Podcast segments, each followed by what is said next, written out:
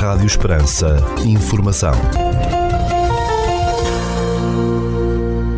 Seja bem-vindo ao primeiro bloco informativo do dia nos 97.5 FM.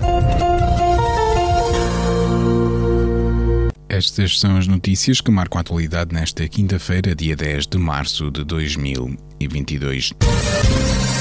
No comunicado do Conselho Permanente da Conferência Episcopal Portuguesa, após a reunião do mesmo realizado em Fátima no passado dia 7 de março, pode ler-se que o Conselho das Conferências Episcopais da Europa promoveu uma rede de oração de todas as conferências episcopais da Europa denominada A Igreja em Oração pela Paz na Ucrânia e pelas Vítimas da Covid, iniciativa que está a decorrer ao longo da Quaresma, ficando Portugal responsável pela oração do dia 29 de março.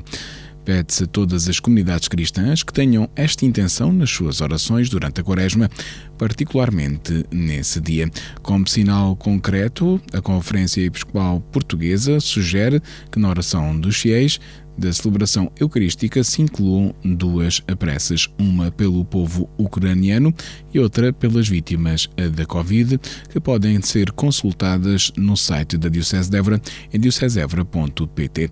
O arcebispo de Évora, Dom Francisco Serra Coelho, pede ainda às comunidades cristãs da Arquidiocese de Évora que tenham estas intenções nas suas orações diárias que incluam estas duas preces nas celebrações de todos os domingos da Quaresma e, em particular, nas celebrações do dia 29 de março. Rádio Esperança. Informação. Notícias de âmbito local. Com todo o mérito e excelência, decorreu no passado dia 3 de março, no Auditório Municipal de Portel, a quinta edição do concurso de leitura Ler Portel, promovido pela Rede Conselhia de Bibliotecas de Portel. A sessão de leituras contou com 21 alunos participantes e teve como júri, em representação da Rede de Bibliotecas Escolares, a doutora Maria José Alves, em representação da AFP Biblioteca Escolar, as professoras Carla Valente e Maria Batuca, e em representação do município Portel, a doutora Elsa Beijinha e a doutora Rosa Mata. Apresentaram a sessão os alunos Manuel Fortunato, Santiago Silva, Clara da Mata e Duarte Campeão. A cerimónia de entrega de prémios contou ainda com a presença do Presidente da Câmara Municipal de Portel, José Manuel Grilo, e da Subdiretora do Agrupamento de Escolas de Portel, a professora Paula Prego Fonte Santa. A classificação deste concurso de leitura, Ler Portel, pode ser consultada no site do município, ncm-portel.pt, ditou o seguinte resultado. Os participantes do primeiro ano do primeiro ciclo foram Pedro Esturra, da Escola de Portel, e Ângela Rebocho, de Santana, tendo ficado como primeiro classificado Pedro Esturra. Já do segundo ano do primeiro ciclo concorreram Lua Alberto, de Portel, e Matilde Mochila, de Santana, tendo ficado em primeiro lugar Lu Alberto. No terceiro ano do primeiro ciclo concorreram Isaac Ventura, de Portel, Maria José Mira, de Monte do Trigo e Maria Inês Fialho, de Santana, tendo ficado em primeiro classificado Maria José Mira, de Monte do Trigo.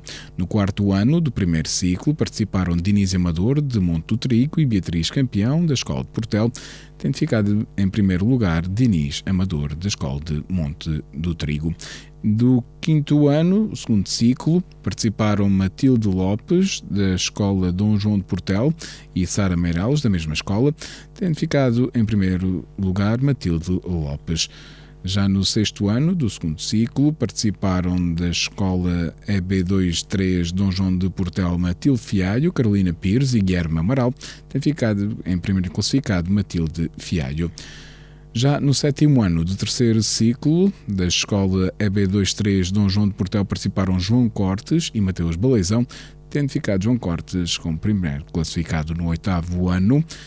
Participaram Matilde Moura e José Fernandes, da Escola EB23 Dom João de Portel, tendo ficado em primeiro lugar Matilde Moura. E do nono ano participaram da Escola EB23 Dom João de Portel, Ana Bahia, Bernardo Pinto e Diana Varela, tendo ficado em primeiro lugar Ana Bahia. Rádio Esperança. Informação. Notícias da região. Pandemia e a saúde mental é o título da exposição sobre os efeitos colaterais da pandemia de Covid-19 na saúde mental dos jovens, que pode ser visitada em Évora. A mostra é promovida pelo Centro Europeu Direct Alentejo Central e Litoral e está patente até ao final deste mês na Escola Secundária Severino de Faria. A iniciativa faz parte do conjunto de ações do mês da Juventude em Évora e pretende também sensibilizar as gerações mais jovens para comportamentos de risco e partilhar o apoio que as instituições europeias têm desenvolvido sobre a temática. A exposição será também partilhada com outras escolas do Alentejo Central e Litoral até ao final deste ano. o Hospital do Espírito Santo de Évora está a promover um projeto de melhoria da literacia em saúde mental junto de alunos do oitavo ano de escolas de sete conselhos do distrito.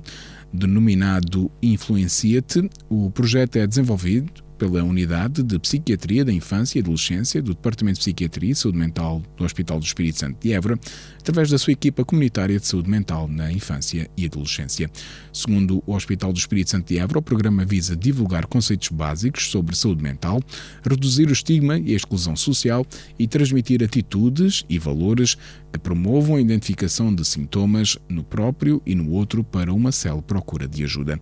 Este trabalho contempla não só o programa de literacia em saúde mental, mas também atividades de intervenção clínica direta na comunidade, visitas domiciliárias e articulação com cuidados de saúde primários e entidades de proteção de crianças e jovens. A Câmara de Évora iniciou a plantação de 5.050 árvores e 200 arbustos autóctonos em jardins e espaços verdes localizados ao longo do curso da Ribeira da Torrugela, na cidade, no âmbito do projeto Live Água da Prata. Amieiro, Freixo Europeu, Londão Bastardo, Cipestre, Chope Branco e Chope Negro, Carvalhal Negral, Sobreiro e Borrazeira são algumas das espécies que estão a ser plantadas, indicou o município eburense. Pretende-se com esta intervenção, segundo a autarquia, promover uma adaptação estrutural destes espaços verdes para resistir a ondas de calor e precipitações extremas com recurso a soluções de base natural. A Câmara de Vila Viçosa vai assinalar o Dia do Pai, que se comemora a 19 de março, com a realização de uma caminhada nesse dia. Segundo a autarquia calipulense, as inscrições estão abertas até ao dia 17 de março no balcão único. O município indicou ainda que a concentração dos participantes está marcada para as 9 horas na Praça da República, tendo a caminhada um percurso de cerca de 4 km com grau de dificuldade fácil e duração aproximadamente de uma hora. O Centro Escolar de Viana do Alentejo vai ser palco, no dia 15 de março, de um exercício da Proteção Civil com um simulacro de um incêndio urbano decorrente de um sismo com diversas vítimas.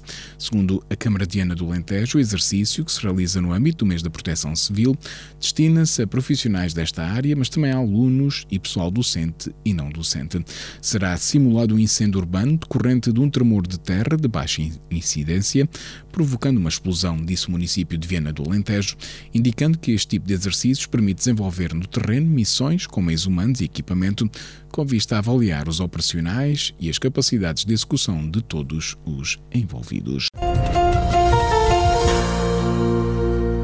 A Feira de Agosto de Grândola regressa este ano à Vila do Litoral Lentejano, de 25 a 29 de agosto, após dois anos de interrupção devido à Covid-19. A Feira de Agosto, uma das maiores do país e que anualmente atrai milhares de visitantes, promete cinco dias de grande convívio e animação, anunciou o município de Grândola. O certame, com entradas gratuitas, vai ter lugar, como é habitual, no bar de feiras e exposições de Grândola. Um homem de 46 anos foi detido pela GNR por suspeitas de tráfico de droga em Grândola, tendo os militares apreendido 127 doses de AX. Em comunicado, o Comando Territorial de Setúbal, da Guarda Nacional Republicana, explicou que a detenção foi efetuada na passada terça-feira pelo posto territorial de Grândola, tendo o suspeito sido constituído arguído e os fatos remetidos ao tribunal. Após receber uma denúncia por furto de combustível de uma oficina, os militares da Guarda localizaram o suspeito e interceptaram a sua viatura.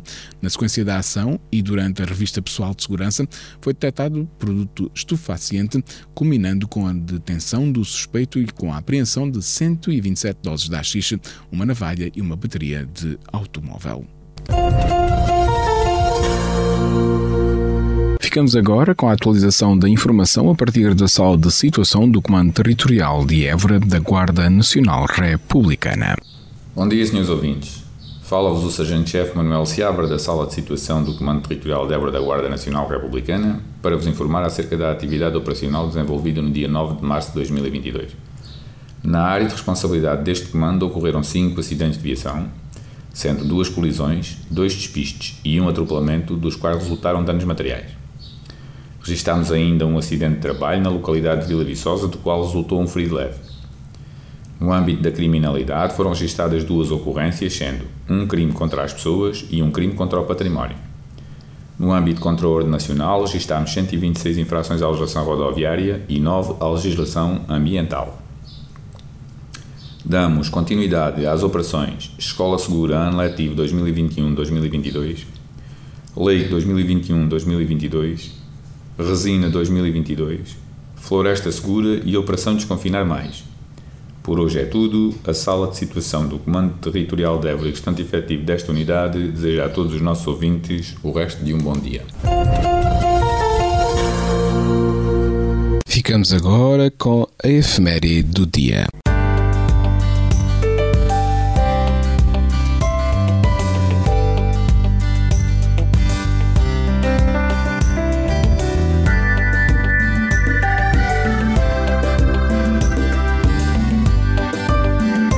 Neste dia 10 de março assinala-se o Dia Mundial do Rim. Um Dia Mundial do Rim celebra-se sempre na segunda quinta-feira do mês de março. O objetivo desta data, criada pela Organização Mundial da Saúde, OMS, em 2006, é consciencializar a população mundial para a importância do rim na saúde do homem e reduzir a ocorrência de problemas de saúde ligados a doenças renais.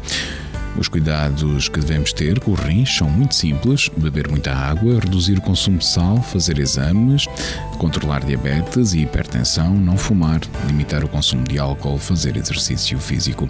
Em Portugal existem cerca de 800 mil pessoas com insuficiência renal crónica, cujas causas principais estão na diabetes e na hipertensão arterial. Verificam-se ainda cerca de 16 mil doentes em tratamento substitutivo da função renal e 2 mil em lista de espera para um transplante renal.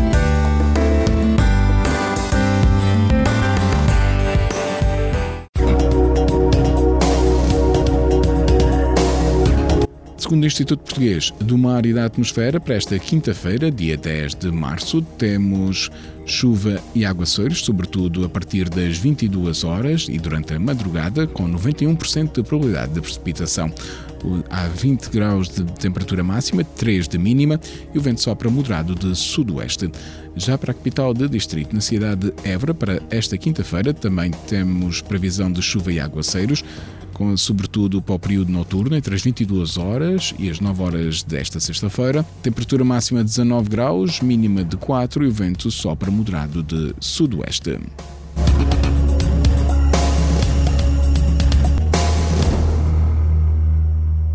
Este bloco informativo fica por aqui. Mais informação nos 97.5 FM às 18 horas. Boa tarde. Rádio Esperança. Informação.